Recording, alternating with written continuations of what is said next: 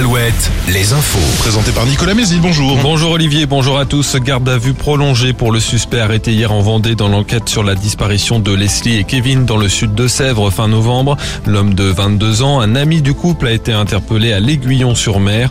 Les enquêteurs ont relevé des incohérences dans ses déclarations concernant son emploi du temps le soir de la disparition du couple à qui il avait prêté sa maison.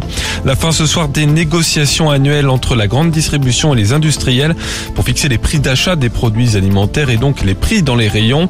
Et l'inflation pour le mois de mars pourrait être de 10% sur un an selon Olivier Véran ce matin. Bruno Le Maire, le ministre de l'économie, a promis hier des mesures dans les prochains jours pour contenir cette hausse des prix.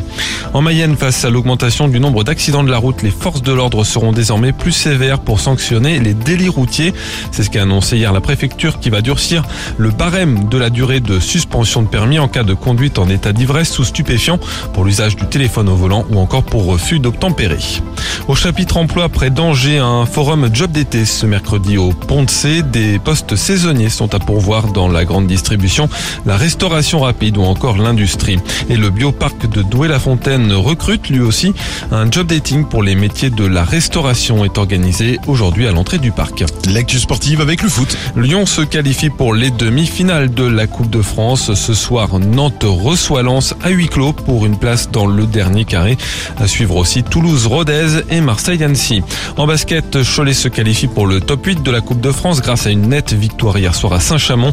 Les Angevines, quant à elles, n'ont quasiment aucune chance de se qualifier pour les demi-finales de l'Eurocoupe. Elles doivent battre l'Asvel d'au moins 31 points ce soir en quart, de finale retour. Le temps plein soleil pour ce mercredi, encore un peu de vent cet après-midi et des maxis en légère hausse comprises entre 8 et 9 degrés. Très bonne journée à tous sur Alouette.